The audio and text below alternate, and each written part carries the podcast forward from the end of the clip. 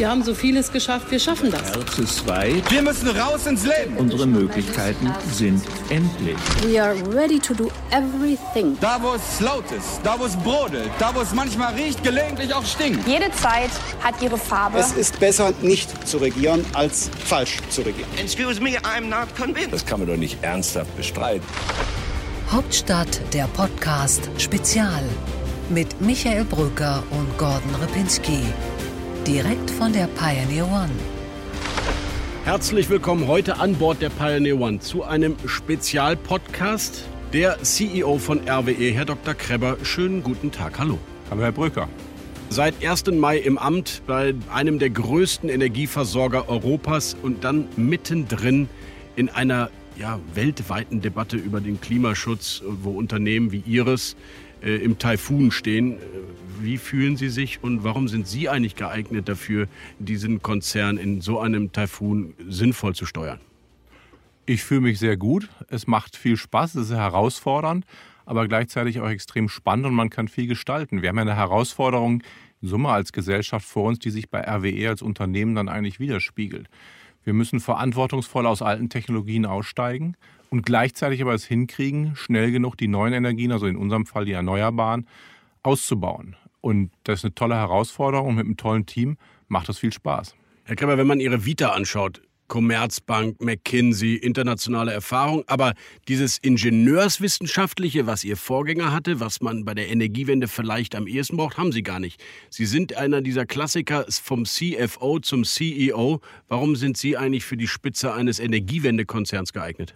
Ich glaube, am Ende wird nie eine Person alleine über den Erfolg oder Misserfolg entscheiden, sondern am Ende ist es immer ein Team.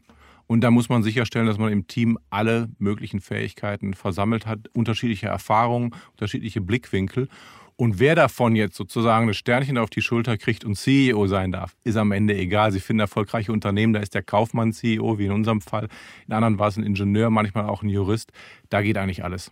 Jetzt sagen Sie nicht, Sie wollen die RWE hierarchiefrei führen und möglichst divers und im Team. Wenn das Jürgen Grossmann hört. Aber ich könnte mich jetzt einfach zurückziehen aufs deutsche Aktiengesetz, wo es wirklich ein Team ist, anders als im angelsächsischen Bereich. Nein, am Ende guckt man natürlich den Vorstandsvorsitzenden an. Aber ohne ein hervorragendes Team, was wir haben, kriegt man auch nichts hin. Herr Kreber, Deutschland steigt aus der Braunkohle aus, Deutschland steigt aus der Steinkohle aus, Deutschland steigt aus der Kernenergie aus. Womit macht eigentlich die RWE in den nächsten zehn Jahren Geschäft? Wir haben ja eine klare Strategie und wenn Sie heute schon unseren Ergebnismix angucken, der größte Teil kommt heute schon, was viele wahrscheinlich gar nicht vermuten würden, aus den Erneuerbaren. Ähm, und das ist auch unser Geschäft. Wir bauen massiv aus, wir investieren Milliardenbeträge in die Energiewende. Das am liebsten in Deutschland, ähm, aber natürlich auch im Ausland. Von USA bis Asien, in allen großen Teilen von Europa. Wir haben aktuell ein Investitionsprogramm von 8 Milliarden, 9 Milliarden brutto über drei Jahre.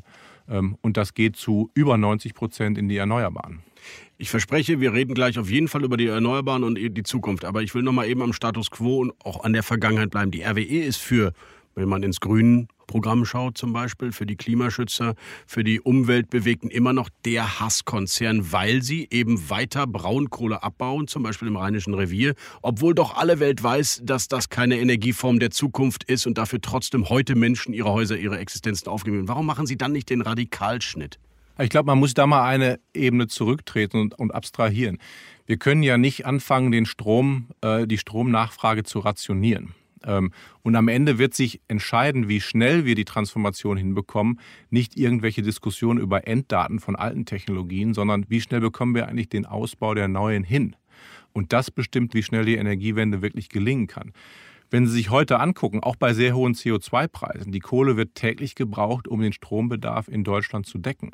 Natürlich ist klar, wo wir gesellschaftlich hinwollen. Wir bilden das als Unternehmen auch ab. Am Ende muss man gucken, wo investieren eigentlich Unternehmen rein. Und da geht bei uns 90 Prozent in die neuen Technologien.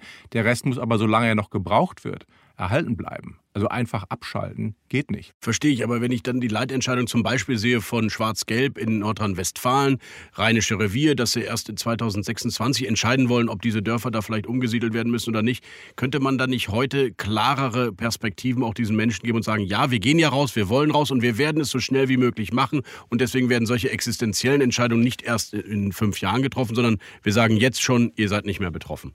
Ich glaube, was hier gemacht worden ist, ist eine sehr kluge Entscheidung. Nämlich das, was auch schon die Kohlekommission, die ja vor einigen Jahren sich damit beschäftigt hat, auch in einem sehr breiten gesellschaftlichen Konsens gesagt hat, wir können die Zukunft nicht ganz genau vorhersehen. Wir wissen nicht, wie schnell wir sind und wie lange was noch gebraucht wird. Deswegen gibt es Zeitpunkte, wo wir uns das wieder angucken. Und genau das hat die Leitentscheidung jetzt auch abgebildet. Das heißt, irgendwelche Zusagen zu machen, die man dann nicht einhalten kann, ist schwierig. Ähm, und jetzt nochmal Einblick zu den Dörfern, wenn man da genau hinguckt über 85, 90 Prozent der Bewohner haben ja schon entschieden, dass sie umsiedeln wollen. Ja, und jeder Einzelne, der das nicht will, ist trotzdem natürlich ein Schicksal, der betroffen ist, für eine Energieform, die eben keine Zukunft mehr hat. Die Grünen sagen 2030. Die Ökonomen aus der Klimaökonomie sagen, das ist machbar. Viele andere Parteien sehen das ähnlich. Die Union sagt, wir bleiben bei 2038.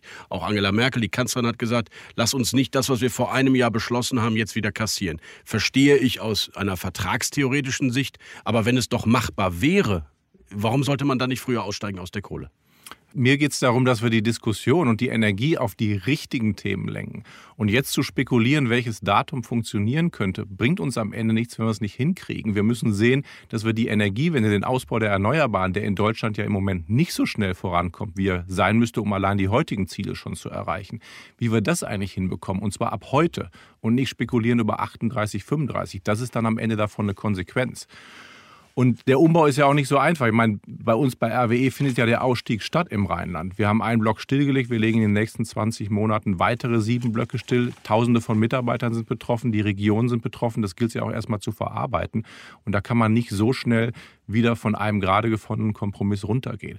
Wo uns das am Ende hinträgt, wird wie gesagt bestimmt über den Ausbau. Und da hängt das Problem. Kann man nicht trotzdem das eine tun und das andere nicht lassen? Also wir machen den Ausbau der Erneuerbaren, da reden wir gleich drüber. Und trotzdem ist die Frage, wenn wir verschärfte Klimaschutzziele haben von der Europäischen Union, jetzt vom Verfassungsgericht angemahnt, von der Bundesregierung umgesetzt, muss dann nicht der ja, klimaschädlichste Energieerzeuger, nämlich die Braunkohle, die mit einem Kilo Braunkohle, was man fördert, setzt man ein Kilo CO2 frei, ist so die Faustformel. Muss man dann nicht da auch rangehen, genau wie an die anderen Ziele auch?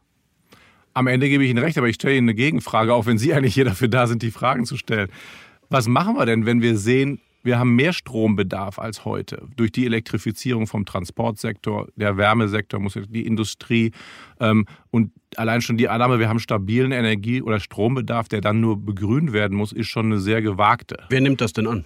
Das haben viele ähm, in, den, in den Basisplanungen auch der Regierung angenommen. Und entsprechend können wir erstmal von steigendem Strombedarf ausgehen. Das heißt, wir Absolut. müssen mehr Strom produzieren und wir müssen so schnell wie möglich auch noch begrünen.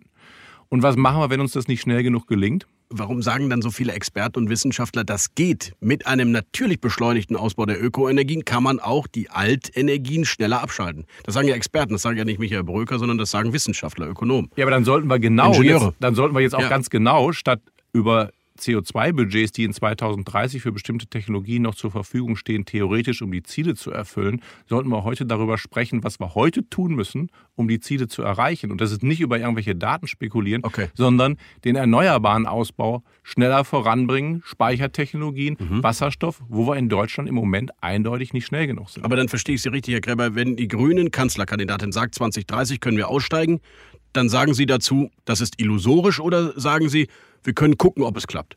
Wir können gucken, ob es klappt, aber dazu müssen wir jetzt die Energie darauf verwenden, über das zu reden, was gelingen muss, damit das klappen könnte. Gut, dann reden wir über Sonne und Wind zum Beispiel. Sonne, wir sind im Mai, äh, schauen Sie raus, Herr Kreber, die ist selbst Mitte Mai in Deutschland noch nicht so richtig durchgekommen und den Wind spüre ich in Deutschland auch relativ selten. Wo kann also RWE in Deutschland beschleunigt Ökoenergien wie Wind und Sonne ausbauen, als das jetzt schon nur auf sehr niedrigem Level möglich ist? Also da muss ich Ihnen eindeutig widersprechen. Also wenn Sie sich unseren Strommix angucken, wie schnell Deutschland es geschafft hat. Nicht schnell genug, um die Ziele zu erreichen. Hohe Anteile. Also ich meine, ich glaube, die sowohl Wind und Sonne reichen aus, um Deutschland am Ende mit, ähm, mit Strom zu versorgen. Nicht komplett, wenn wir in die Wasserstoffwirtschaft gehen, da kommen wir vielleicht gleich ja. noch zu. Da werden wir weiter importieren müssen, aber am Ende wird das komplette Begrünen der Stromnachfrage wird uns gelingen. Ähm, was muss gelingen? Warum sind wir zu langsam? Das mhm. erste Thema ist, wir brauchen mehr Flächen. Wir brauchen mehr Flächen für Offshore-Wind, wir brauchen aber auch mehr Flächen für Onshore-Wind und für große Solaranlagen. Das Zweite ist, die Genehmigungsprozesse sind zu langsam. Ähm, das heißt, wir müssen gucken, dass diejenigen, die darüber entscheiden, wo und wann gebaut werden darf, ähm, so ausgestattet sind, dass sie das auch schneller tun können. Mehr qualifizierte Mitarbeiter in den entsprechenden Stellen. Wir brauchen eine Beschleunigung der Prozesse, standardisierte Genehmigungsverfahren, auch standardisierte Umweltprüfungen. Und wenn es zu Klagen kommt, was ja absolut berechtigt ist, wenn jemand sein Interesse verletzt sieht, dann müssen die Gerichtsprozesse schneller laufen. Ich habe absolutes Verständnis dafür, dass jemand sagt, bei Abwägung aller Interessen, da kann kein Windpark gebaut werden. Aber wir brauchen diese Entscheidung schneller als heute. Heute dauert das zum Teil acht, neun Jahre, bis wir wissen, ob wir bauen dürfen oder nicht. Und da hat keiner Lust, sich drauf zu verlassen. Reden wir über Onshore? Wir reden über Onshore-Wind. Mhm, okay. Okay, bleiben wir bei Wind, Herr Kleber. In Großbritannien, einem wichtigen Markt für die RWE, wird äh, das Ziel 40 Gigawatt für Windenergieerzeugung ausgegeben. Das ist das Doppelte von dem, was wir hier in Deutschland vorhaben. Deswegen machen Sie dort ja auch ganz gutes Geschäft, haben gerade, glaube ich, da einen großen Windpark äh, in der Ausschreibung äh, gewonnen, einen ähm, Offshore-Windpark. Die Frage ist, wo kann ich in Deutschland dieses zentrale Thema schneller ausbauen. Wenn die Genehmigungen politisch motiviert und auch die Bürger, die keine Lust haben, dass die Spargel bei ihnen vor der Tür sind, wo kann ich da eigentlich Potenziale heben, die wir jetzt noch nicht kennen? Also die Nordsee bietet eigentlich europaweit genug Potenzial. Wir müssen dann auch, also erstmal hat Deutschland selber schon genug Seeflächen, ähm, wo wir weiter ausbauen können, auch 20, 30 Gigawatt noch zusätzlich. Mhm. Und danach, als bisher geplant. Als bisher da sind. Okay. Ähm, mhm. Ähm, man kann natürlich gucken, ob man das, was heute geplant ist, nochmal beschleunigt bekommt. Und das Zweite ist, wenn wir dann europaweit gucken, wenn man Richtung Skandinavien geht oder hoch bis England auch von der Nordsee, da sind genug Flächen, ähm, dass wir mit Offshore-Wind noch einen ganz großen Teil äh, zusätzlichen Grünstrom produzieren können.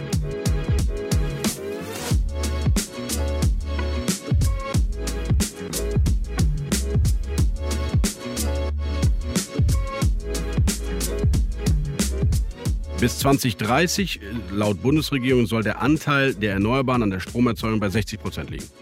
Wo kommt da das stärkste Wachstum her? Wir brauchen alle Technologien. Wir brauchen deutlich mehr Offshore, wir brauchen Onshore und wir brauchen auch Solar. Und Solar in Großanlagen, aber auch Solar auf allen Dächern. Technisch ist es möglich. Die Investitionsmittel stehen auch bereit. Wir müssen halt die Hürden, die ich gerade ausgeführt habe, vor allen Dingen Genehmigungsprozesse beschleunigen, dass der Ausbau vorankommt. Okay, die Grünen sagen Photovoltaikpflicht auf jedem Dach eines in jedem neu gebauten Einfamilienhaus. Das finden Sie gut. Das ist jetzt nicht unser Geschäft, aber am Ende werden wir auch all diese Flächen, die theoretisch verfügbar sind, brauchen, um am Ende 100 Prozent grün zu werden. Wo sind denn die versteckten Ressourcen, wo die RWE investiert? Sie haben gesagt, Sie investieren 5, 6 Milliarden netto in, bis 2022 in erneuerbare Energien. Wohin geht dieses Geld bei euch? Also im Moment, und ich habe gerade ja schon gesagt, wir würden gerne viel mehr in Deutschland machen, ist der Anteil der Investitionssumme in Deutschland nur rund 20 Prozent. Das heißt, wir haben signifikante Investitionen in England, haben wir schon drüber gesprochen, vor allen Dingen offshore, Nordamerika, aber auch in anderen allen europäischen Ländern, ähm, angefangen von Frankreich, Polen, Italien, Spanien, Skandinavien und jetzt auch beginnend in Asien. Ja, ich verstehe nur nicht, wenn wir doch in Deutschland verschärfte Ziele haben und ambitioniertere, dann müssen wir doch auch mit Unternehmen wie Ihrem in Deutschland verstärkt produzieren in Erneuerbaren. Da bin ich absolut bei Ihnen. Bei uns ist auch nicht der limitierende Faktor die Finanzmittel. Im Moment begrenzt sich das was wir in Deutschland investieren können, darüber, wie viele Projekte haben wir durch die Genehmigung gebracht, dass sie wirklich gebaut werden könnten. Wenn ich morgen zwei, drei, vier, fünf Gigawatt mehr in Deutschland bauen könnte, sind die Finanzmittel für attraktive Projekte nicht das Problem. Aber wir sind uns beide einig, Onshore ist kaum machbar, weil die Deutschen schlicht es nicht wollen. Also sagen Sie, legt den Fokus auf Offshore, liebe Politik, macht uns dort die Genehmigungen leichter. Was müsste eine neue Bundesregierung tun, damit wir diese Ziele wirklich konkret erreichen, die wir alle immer an die Wand schreiben und alle unterschreiben wollen? Wir brauchen auch Onshore. Es geht auch nicht ohne Onshore. Und wir haben ja viele Altanlagen, die jetzt aus der Förderung rauslaufen, an exzellenten Standorten, weil typischerweise hat man die besten Windstandorte als erstes benutzt. Ähm, und da muss man natürlich auch über das sogenannte Repowering nachdenken. Das heißt, die alten Standorte nutzen, um jetzt viel besserer und, und leistungsstärkere Technologie an den Standorten einzusetzen. Das hat zum Teil aber auch Hürden wenn wir mal auf die Vogelperspektive mhm. geben, welche Fragen sich auch politisch stellen, und die können wir als Unternehmen nicht lösen, sind das meines Erachtens für die gesamte Energiewende zwei Kernfragen, die die Politik in der Abwägungsentscheidung lösen muss. Das ist eine der Interessenkonflikt zwischen Kollektivinteresse, wir wollen alle Grün- und Energiewende, und das Individualinteresse, ich will die Windanlage nicht in meinem Garten stehen haben. Das muss abgewogen werden. Das ist am Ende eine politische Entscheidung. Und das Zweite ist. Ich habe die Sorge, es ist gar keine Entscheidung mehr, weil wenn wir diese Ziele setzen, 1,5 Prozent-Ziel als großes Oberziel, dann ist diese Frage bereits beantwortet. Wir werden mehr brauchen. Wir werden auch mehr Akzeptanz bitten müssen. Ja. Und wie geht das? Das ist eine politische Frage. Aber am Ende, wenn Sie sich angucken, die Flächen, die wir haben, die sollten eigentlich ausreichen, dass man auch mit gewissem Abstand von, ohne jetzt bestimmte Mindestgrößen zu nennen, ähm, genug Flächen hat, um, um Onshore-Wind zu bauen. Woran es wirklich heute krankt, wir haben noch unglaublich viel Stau. Das heißt, wir hätten eigentlich bis heute schon viel mehr Onshore-Windanlagen bauen können, sind aber nicht final durch die Genehmigungsprozesse durch. Ich gehe davon aus, die werden alle kommen. Die kommen aber alle viel zu spät. Ja, oder wir könnten sie vielleicht innovativer, anders, ich sag's mal ganz platt, schöner oder ähm, leiser bauen, damit weniger Bürger sich dagegen auflehnen. Ich glaube, die Belastung ist an den unterschiedlichen Standorten sehr unterschiedlich. Das hängt von Windverhältnissen, das hängt von der, von der Topografie der Landschaft ab. Ich glaube, man braucht wirklich eine Diskussion, ähm, welche Flächen werden bundesweit jetzt für Windstandorte zur Verfügung gestellt, um auch von vielen Einzelfallprüfungen wegzukommen das ist im Grunde genommen, ich will jetzt nicht die Analogie zu allen Technologien ziehen, aber am Ende ist eine Endlagersuche natürlich auch eine Sache, wo, wo jeder berechtigtes Interesse hat, dass es nicht bei ihm ist, aber irgendwo wird es stattfinden müssen. Wir erleben, dass die Industrie sich zusammenschließt, um ähm, Ökoenergie, den Ausbau möglich zu machen. Sie haben jetzt äh, gerade eine, eine Kooperation mit BASF angekündigt in Ludwigshafen. Erzählen Sie uns mal, wie es dazu kam und was das äh, für die Energiewende bringt. Ja, wenn man sich ähm, sektorübergreifend, wie dieses Beispiel unserer Kooperation mit BASF zeigt, zusammensetzt, kommt man immer wieder zu den gleichen Schlussfolgerungen. Das ist, wir müssen die Energiewende beschleunigen. Und wir müssen sie auch deshalb beschleunigen, um die Wettbewerbsfähigkeit des Industriestandorts Deutschland und damit die Arbeitsplätze hier zu erhalten. Ähm, wenn das alles zu langsam geht, bleibt im Grunde genommen nichts anderes übrig, als Industrie woanders anzusiedeln, wo Strom, grüner Strom schneller verfügbar ist. Und das wollen wir natürlich nicht. Wir wollen es in Deutschland halten. Was haben wir vorgeschlagen? Wir haben vorgeschlagen, den Offshore-Windausbau deutlich zu beschleunigen und zwei Gigawatt Offshore-Wind zusätzlich zu bauen bis 2030 als bisher vorgesehen und diesen Strom, der dann auch keine Förderung braucht, mhm. ähm, explizit zu nutzen, um am Chemiestandort Ludwigshafen von BASF Prozesse, die heute auf Basis von fossilen Energieträgern ähm, ablaufen, dann zukünftig mit Grünstrom zu betreiben. Und der andere Teil des Stroms, der kleinere Teil, 20 Prozent, wird dann noch für Wasserstoffproduktion eingesetzt. Aber Sie wollen eines der größten Chemiewerke Europas am Ende mit Ihrer Hilfe klimaneutral machen? Die Produktionsprozesse sollen komplett umgestellt werden auf grünen Strom. Bis ja. wann wird das gelingen? Also es hängt natürlich jetzt davon ab. Wir können das Projekt nicht alleine machen. Wir brauchen die Seeflächen, wir brauchen die Netzanschlüsse. Das heißt, es gibt schon aus meiner Sicht eine überschaubare Liste von ähm, Unterstützung, die wir jetzt brauchen seitens der Politik. Aber wenn das alles gelingt, dann wird der Windpark 2030 ans Netz gehen können. Und hier sehen Sie auch, ähm, über welche Zeiträume wir reden. Wir reden jetzt über was, wo sich zwei große Unternehmen über Monate lang Gedanken gemacht haben, wie kann das gelingen, braucht noch Unterstützung der Politik und selbst dann reden wir über eine Umsetzung von 2030. Das heißt, wenn ich Sie richtig verstehe, wünschten Sie sich von einer neuen Bundesregierung als erstes Planungs- und Genehmigungsentschlackung. Beschleunigung, ja. Können Sie sowas sagen, damit das ein normaler Zuhörer oder eine normale Zuhörerin versteht, wie, wie, wie, im Schnitt eine solche Anlage von der Planung bis zur Umsetzung, bis sie dann wirklich Strom liefert, wie lange so etwas dauert? Ich gebe Ihnen mal Durchschnittswerte, um auch mal den Vergleich zu nehmen. Wenn wir eine Anlage nehmen, einen Onshore-Windpark in Deutschland, von der Überlegung, an diesem Standort wäre das möglich, die Windverhältnisse sind gut, der Abstand zu Häusern ist groß genug ähm, und man fängt an mit der Planung ähm, und geht durch die Genehmigungsprozesse und geht mal davon aus, es gibt noch ein Gerichtsverfahren dagegen, dann reden wir zum Teil von sechs, sieben, acht Jahren, bis die Anlage ans Netz geht. Der gleiche Windpark in den USA, ja. zwei, zweieinhalb Jahre. Weil dort bestimmte Umweltauflagen nicht erfüllt werden müssen? Na, die Auflagen sind zum Teil gar nicht unterschiedlich, aber die Prozesse gehen deutlich schneller. Es gibt eine standardisierte Prüfung. Wenn es ein Gerichtsverfahren gibt, geht es durch, durch eine Instanz ähm, und dann ist man durch. Und wie gesagt, ich komme nochmal darauf zurück. Ich habe absolutes Verständnis dafür, dass Interessen abgewogen werden müssen und dass jemand sagt, hier geht es nicht. Aber diese Entscheidung, hier geht es nicht, die möchte man als möglicher Investor nach zwei oder drei Jahren haben und nicht erst nach acht. Hm. Ich habe manchmal das Gefühl, wir haben diese Prozesse in Deutschland eben auch, weil die Bürger es nicht wollen, dass in einer Instanz sehr schnell ein großer Industrie- oder Windpark einfach entschieden wird. Ist, hängt es mit der Mentalität der Deutschen vielleicht einfach auch zusammen? Oder sagen Sie wirklich, es ist ein politisches Problem und wenn man dort Instanzen abschafft oder Genehmigungen verkürzt, dann gäbe es auch keinen Aufstand der Bürgerinitiativen? Ich glaube, wir müssen die Diskussion mal wegkriegen, auch von dem Thema, es geht hier nur um den Ausbau der Windenergie. Ich meine, ähm, Elon Musk erlebt gerade das Gleiche bei dem Bau seiner Fabrik. Wir haben ähnliche Probleme bei Infrastrukturprojekten. Wie lange dauert es eigentlich, eine neue Brücke zu bauen, eine äh, neue Rheinbrücke oder ähnliches? Da hoffe ich auf die nächste Bundesregierung, die am Ende ja auch mit einer längeren Perspektive alles umsetzen muss, was wir uns jetzt an verschärften Zielen gesetzt haben, dass man da nochmal drüber nachdenkt, ob man da generell, wenn es um kritische Infrastrukturinvestitionen, die unbedingt notwendig sind, geht, wie man da generell dran gehen kann, um auch klare Verantwortung zu haben, weil zum Teil ist es dann auch ein Ping-Pong zwischen einzelnen Instanzen und kommunalen Ebenen und Länderebenen. Lassen wir das Thema mal beiseite, Herr Gräber. Ein Thema, was in jedem Regierungsprogramm von jeder Partei inzwischen vorkommt und in fast jeder Sonntagsrede eines Politikers ist die Wasserstoffwirtschaft, die Wasserstoffökonomie. Ähm, wo liegen da ganz konkret die Chancen für die RWE? Ich gehe einen Schritt zurück und dann komme ich gerne auf die Frage zur RWE. Warum ist das Thema Wasserstoff so, so heiß und so en vogue im Moment? Weil am Ende klar ist, wenn wir 100% dekarbonisieren wollen, dann wird für Teile eine Elektrifizierung mit grünem Strom nicht funktionieren. Schwerlastverkehr, maritimer Verkehr, Luftverkehr, bestimmte industrielle Prozesse. Das heißt, wir brauchen einen grünen Energieträger, der nicht Strom ist und da ist Wasserstoff natürlich der geeignetste. Den kann man dann auch weiter produzieren über Ammoniak oder auch synthetische Kraftstoffe. Das heißt, da ist das technische Potenzial, um wirklich auch Sachen CO2-frei zu bekommen, die man anders nicht ähm, in den Griff bekommen würde. So, und da wollen wir natürlich eine Rolle spielen, vor allen Dingen natürlich auch bei dem grünen Wasserstoff, weil wir alle Teile der Wertschöpfungskette heute besetzen können. Wir können grüne Elektrizität produzieren.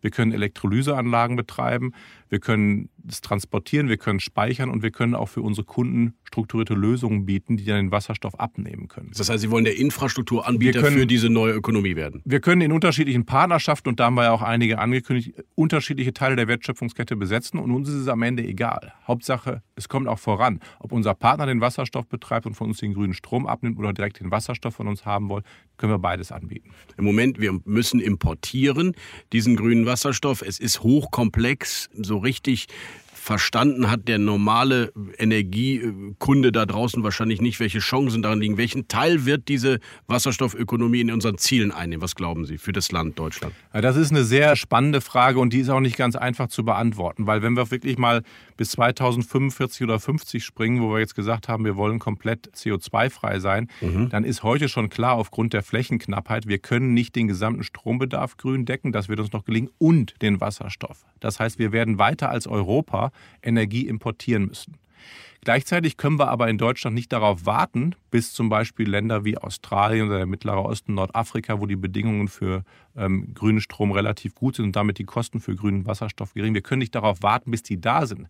Weil wenn wir darauf warten, ist die Industrie abgewandert. Das heißt, wir müssen parallel jetzt sehen, dass wir in Europa, in Deutschland auch die Wasserstoffwirtschaft, auch wenn sie relativ teuer ist, hochbekommen, damit die Investitionen in Stahl, in Chemie und so weiter, die nächsten Investitionszyklen in Europa stattfinden und dann auch in die neue Technologie Wasserstoff gehen. Wo gehen Sie denn in den anderen Staaten gerade rein, zum Beispiel Nordafrika, dort, wo die Bedingungen jetzt gerade gut sind? Wo engagiert sich da die RWE auch schon im Importgeschäft dann?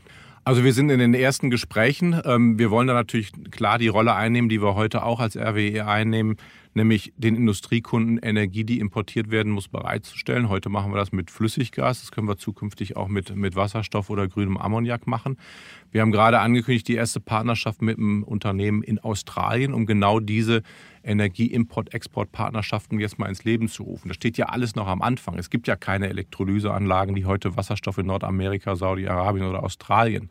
Was machen ähm, Sie konkret in Australien, nur um es mal zu verstehen? Da ist eine Projektskizze, wo überlegt wird, wie in Australien mit Hilfe von grünem Strom Wasserstoff produziert wird. Der muss umgewandelt werden in Ammoniak und dann kann der nach Deutschland transportiert werden. Wasserstoff ist schwer zu transportieren oder auch in andere Regionen und wird dann wieder zurück umgewandelt und kann hier als Energieträger genutzt werden. Die Bundesregierung hat ja gerade auch eine, eine Wasserstoffpartnerschaft mhm. mit Saudi-Arabien abgeschlossen, was auch ein guter Standort ist. Und da fangen jetzt die Gespräche an, um zu gucken, wie man das ausgestalten kann. Ich kann Ihnen sagen, das sind natürlich auch alles Länder, wo es ohne politische Unterstützung schwierig wird. Mhm.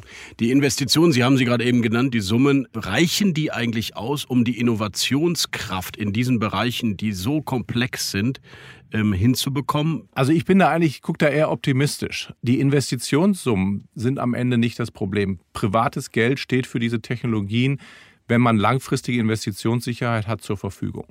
Die Technologien sind auch da ähm, und werden da, wo sie noch weiterentwickelt werden müssen, wie bei Wasserstoff und, und dann der weiteren Kette in synthetische Kraftstoffe, da wird dran geforscht. Da bin ich auch hoffnungsfroh. Die Frage wird sein, bekomme ich, und da sind wir wieder bei dem anderen Thema, bekomme ich die gesellschaftliche Akzeptanz, dass auch das natürlich am Ende noch Industrieanlagen sind, ob es eine Windmühle ist ähm, oder ein Elektrolyseur, dass die schnell genug gebaut werden dürfen an den Standorten, wo wir sie brauchen, um die industrielle Wettbewerbsfähigkeit hier in Deutschland zu erhalten.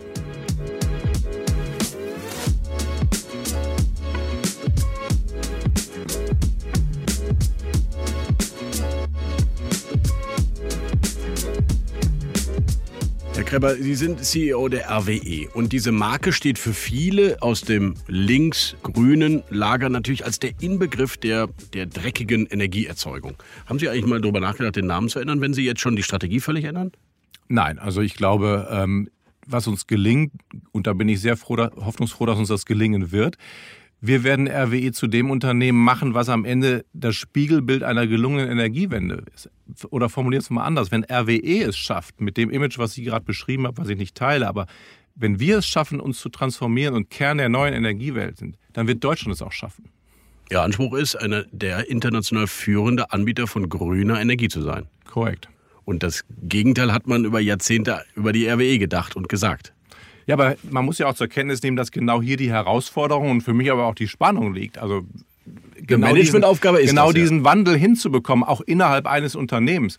Und wir sollten auch mal einen Blick auf die Technologien werfen, die wir jetzt so, ähm, so schlecht reden. Die haben ja am Ende auch den Wohlstand in Deutschland mit geschaffen. Und da geht es auch mit den Beschäftigten da verantwortungsvoll umzugehen, sozialverantwortlichen Ausstieg zu organisieren, sich um die Regionen zu kümmern. Das kann man nicht einfach alles verteufeln und über Bord werfen. Verstehe ich, Herr Krebert, Ihre Verantwortung für Ihre Beschäftigten, für Ihr Geschäftsmodell, auch über für Ihre Shareholder natürlich, ist, verstehe ich. Auf der anderen Seite, wenn man mit jungen Leuten redet, Friday for Future, die sehr grün bewegte Jugend, dann sagen die natürlich, jetzt, warum kriegt RWE, die uns ohnehin das Klima verpestet haben über Jahrzehnte, warum kriegen die dann jetzt auch noch 2,6 Milliarden vom Staat, damit sie aussteigen? Eigentlich müssten die uns bezahlen. Bei uns ist ja der, der Schaden, der dadurch entsteht, was beschlossen worden ist, deutlich größer. Ähm, das bezweifeln auch, ja einige. Hat man auch in den Bilanzen ablesen können. Also ich glaube, da brauchen wir keine Diskussion darüber zu führen. 2,6 Milliarden sind eher zu wenig, sagen Sie. Wir haben eine Einigung gefunden, die wir als ausgeglichen ansehen und ähm, fangen ja jetzt auch an mit den Stilllegungen. Also wenn Sie sich angucken, wo findet denn der Kohleausstieg statt? Bei uns. Ja klar, bei wem sonst, Herr Krepper? Sie haben die Kohlekraftanlagen. Ja, aber das ist ja, kein, das ist ja keine einfache Aufgabe. Das heißt, wir haben die betroffenen Beschäftigten, wir haben eine Tagebauneuplanung, wir müssen in die Kraftwerke, die noch überbleiben, die, die gebraucht werden für Versorgungssicherheit in den nächsten Jahren noch massiv investieren, damit sie weiterlaufen können. Das sind ja alles Sachen, die haben wir uns nicht selber ausgesucht, sondern sie sollten jetzt genau in dem Ablauf stattfinden, wie er vereinbart ist. Und ähm, wir waren bereit, die Einigung so einzugehen. Und da finde ich es auch nur ähm, opportun, dass man das jetzt auch als Schaden akzeptiert, entschädigt. Ähm, ich meine, wir haben ja gerade, ähm, um den Vergleich nochmal zu nehmen, wir haben einen Ausstieg aus einer anderen Technologie der Kernenergie ähm, bewerkstelligt, wo das Verfassungsgericht auch klar gesagt hat, die Eingriffe sind politisch absolut akzeptabel, aber sie müssen auch dann ordentlich kompensiert werden die Grünen oder auch die Opposition äh, aus anderen Teilen sagt natürlich, ähm, die RWE hat Glück gehabt, dass da im, Wirtschaftsministerium ein CDU-Minister sitzt, ähm, äh, dass der CDU-Chef ein Kohlekumpel ist. Die haben deutlich zu viel bekommen, ähm, als eigentlich äh, angemessen gewesen wäre. Ja, ich teile die Einschätzung nicht. Also die Eingriffe, die bei uns vorgenommen werden, haben zu deutlich höheren Schäden geführt. Ähm, und die Kompensation ist adäquat. Und ich glaube, wenn man sich jetzt mal die Summe anguckt und auch die Anzahl der betroffenen Mitarbeiter, dann können wir die Diskussion gerne noch weiterführen. Aber am Ende, glaube ich, die ist weder kriegsentscheidend, ob wir in Deutschland äh, die Wende hinbekommen oder nicht, die Energiewende. Da sollten wir darüber sprechen, dass das Geld so schnell wie möglich in die neuen Energien investiert werden kann. Deutschland steht eventuell vor einer schwarz-grünen, zumindest vor einer Regierung, an denen die Grünen beteiligt sind. Macht Ihnen das äh, Sorge? Haben Sie da ein bisschen Angst davor? Oder gibt es längst auch einen Austausch zwischen RWE und Spitzenpolitikern bei den Grünen, der auf einen pragmatischen Austausch hinausläuft? Also ich sehe da gar keinen Widerspruch, weil egal wie die Farbkonstellation der nächsten Regierung ist, was die Herausforderungen sind, das ist eine große Herausforderung, ist die Ziele, die wir uns jetzt gesetzt haben, die ja noch mal ambitionierter sind als früher die müssen ja jetzt mit Maßnahmen hinterlegt werden. Das heißt, wir müssen jetzt die Energiewende wirklich umsetzen. Und wer ist denn dann der bessere Partner als RWE, egal für welche Regierung? Wir sind der größte erneuerbaren Produzent in Deutschland. Wir würden gerne noch mehr hier investieren. Und wir sind gleichzeitig die, die den sozialverträglichen ähm, Ausstieg aus den alten Technologien investieren, äh, organisieren. Also insofern, ich erkenne da gar keinen Interessenkonflikt. Ich formuliere ja meine Hoffnung, dass sozusagen, wenn wir eine kraftvolle neue Regierung haben, die eine langfristige Perspektive hat, wie wir die Ziele erstmal bis 2030 erreichen, dass wir da viel gemeinsam hinbekommen können. Woran wollen Sie sich persönlich als CEO messen lassen, Herr Kreber? Was ich gerade auch gesagt habe, dass RWE exemplarisch für die erfolgreiche Energiewende steht. Dass es uns gelingt, mit der Akzeptanz der betroffenen Beschäftigten aus den alten Technologien auszusteigen und die neuen aufzubauen. Und das unter Erhalt der Wettbewerbsfähigkeit des Industriestandorts Deutschland. Das heißt mit Innovation, dass die Kosten für die neuen Technologien definitiv nicht höher sind als die für die alten langfristig. Und das muss uns gelingen. Und jetzt habe ich das Glück, dass ich noch so jung bin, dass ich das vielleicht selber noch erlebe. Wie groß ist der Anteil Ihrer Beschäftigten, die Sie auf diesem wirklich ja anspruchsvollen Transformationsreise wirklich mitnehmen können? Nicht jeder, der in Kohletechnik oder in Kraftwerkstechnologie geschult war, kann plötzlich morgen Wasserstoff oder Speichertechnik hinkriegen.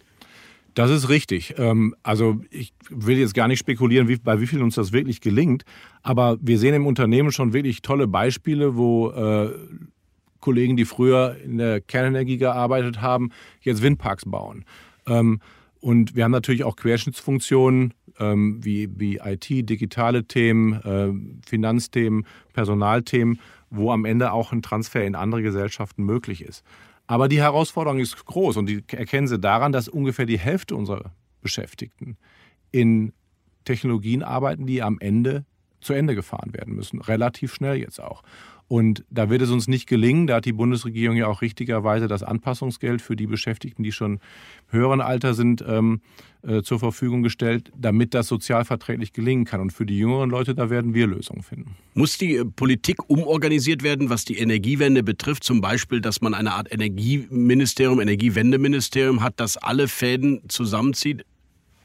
Das wäre vermessen, wenn ich da versuchen würde, eine, eine, eine, Stellungnahme zu abgeben. Also da, da sollte die Regierung sich überlegen, wie sie das organisieren will. Haben Sie eigentlich Ihren Termin mit dem neuen CDU-Chef schon mal gehabt? Ähm, mit dem Kanzlerkandidaten? Wir haben regelmäßige, der bei Ihnen ja um die Ecke wohnt. Wir haben regelmäßige Gespräche, aber jetzt in jüngster Zeit hat es keinen Termin gegeben.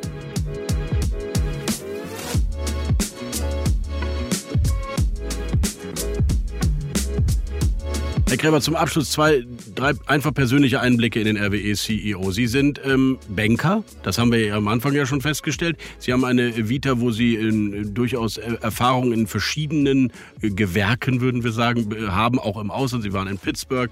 Sie kommen aber zumindest väterlicherseits vom schönen Niederrhein. Mich interessiert mal, welche Ihrer Prägungen, bevor Sie RWE-CEO waren, sind eigentlich heute die hilfreichen in Ihrem Alltag? Also ich glaube, wenn ich, wenn ich ein, auf eine Prägung zurückblicke, äh, dann ist es die, immer wieder was Neues gemacht zu haben. Also ähm, sei es ähm, nach der Zeit bei der Deutschen Bank dann zum Studium zu gehen, ins Ausland zu gehen, wo, wo man dann irgendwie alleine ankommt.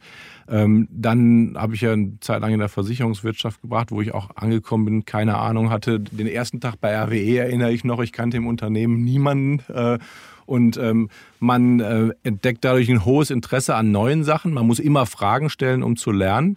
Ähm, und das ist, glaube ich, eine relativ hilfreiche Eigenschaft im Team, vor allen Dingen, wenn es dann um Industrien geht, wo ganz starker Wandel gefragt wird und man neue Wege beschreiten muss und auch mal Altes hinterfragen muss. Wo schauen Sie nach, wenn Sie ins Ausland schauen, wo schauen Sie hin, wo die Energiewende, die Ansprüche, die Ambitionen, aber vielleicht auch die Managementfähigkeiten so sind, wie Sie es sich auch hier für, für Deutschland oder für die RWE wünschen? Also ich glaube, wir brauchen gar nicht so weit zu gucken. Es gibt sicherlich ein Land, da kann man sich einiges abschauen. Ähm, das wird jetzt vielleicht einige überraschen, aber das ist, ähm, ist Großbritannien. Mhm. Ähm, die sind mit der CO2-Reduktion deutlich schneller vorangekommen, sehr marktbasiert, mit klaren Ausbauplänen in neuen Technologien und auch schon mit einem klaren Rahmen, weil da haben wir jetzt heute gar nicht drüber gesprochen, wie stelle ich eigentlich Versorgungssicherheit dar, nämlich mit einem Kapazitätsmarkt, wenn Wind und Sonne nicht produzieren. Und das alles zu relativ günstigen und wettbewerbsfähigen Preisen. Ähm, und da sieht man natürlich dann auch, wo die Finanzströme hingehen. Ähm, und wir investieren ja auch relativ große Anteile ähm, in, in, in England und sind da genommen, wenn man die neuen Energien nimmt, sogar stärker als heute in Deutschland, was mir nicht gefällt. Ich würde gerne die Position in Deutschland genauso stark haben. Aber da arbeiten wir dann hoffentlich gemeinsam mit politischer Unterstützung auch dran, dass uns das gelingen kann. Weil wir würden gerne, wie ich gesagt habe, viel mehr in Deutschland machen und viel größeren Beitrag leisten. Aber Herr Kreber, jetzt muss ich sagen, wir haben mit Ihrem Vorgänger zum Beispiel auch immer, wenn wir ein Interview hatten mit RWE-CEOs, war das Stichwort Blackout auch. Haben Sie völlig recht, ist immer gefallen. Und zugleich haben wir beide ja als, äh, als Menschen mit westfälischem Migrationshintergrund, um das mal so zu sagen, den in Ochtrup ja erlebt, diesen Blackout vor einigen Jahren. Äh, wie groß ist die Gefahr? Jetzt war der Ortrup Blackout eher ähm, durch Überlastung der Stromleitung von Eis, also nicht, äh, wir hatten nicht genau, es war noch ein anderer, es war noch ein anderer Hintergrund, eher vergleichbar zu dem, was wir gerade in Texas erlebt haben.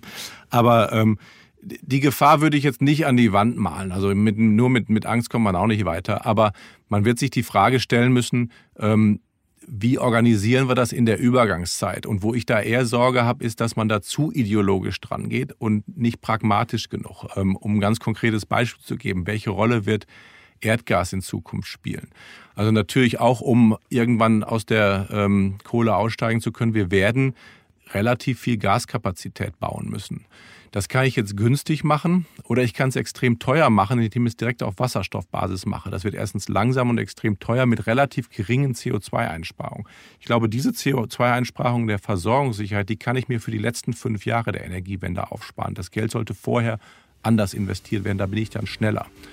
Ich habe eher Sorge dafür, dass wir da nicht pragmatisch genug rangehen. Von den Investitionen, die gebraucht werden und welchen Zeitvorlauf wir noch haben, mache ich mir eigentlich keine Sorge, wenn wirklich der Wille ist, das hinzukriegen. Der Strombedarf steigt, der Transformationsbedarf auch. Und die RWE will in der Mitte dieses Geschehens sein. Wir sind gespannt, wie Sie das hinkriegen. Lieber Herr Kreber, vielen Dank für Ihren Besuch auf der Pioneer One. Bis zum nächsten Mal. Danke Ihnen, alles Gute. Das war Hauptstadt, der Podcast. Spezial. Direkt von der Pioneer One.